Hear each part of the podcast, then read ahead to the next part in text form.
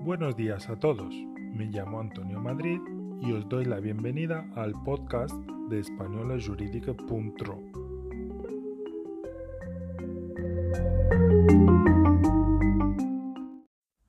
Los impuestos sobre dividendos de una sociedad rumana han de tener en cuenta dos factores, uno que afecta a la empresa y el otro a la persona que recibe los fondos.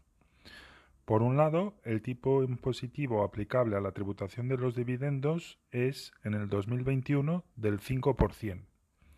Este importe lo tiene que pagar a la ANAF la empresa que reparte los dividendos. Por otro lado, la persona que recibe los dividendos tiene que cotizar al seguro de enfermedad, conocido en Rumanía como CHACS.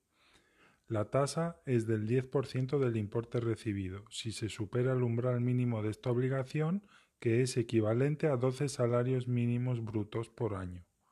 Como el salario mínimo bruto en el 2021 es de 2.300 ley, el umbral exento de contribución al seguro de enfermedad se establece en los 27.600 ley, unos 5.600 euros, a partir de este importe, el beneficiario del dividendo deberá abonar el 10% del importe recibido como cotización obligatoria al seguro de enfermedad.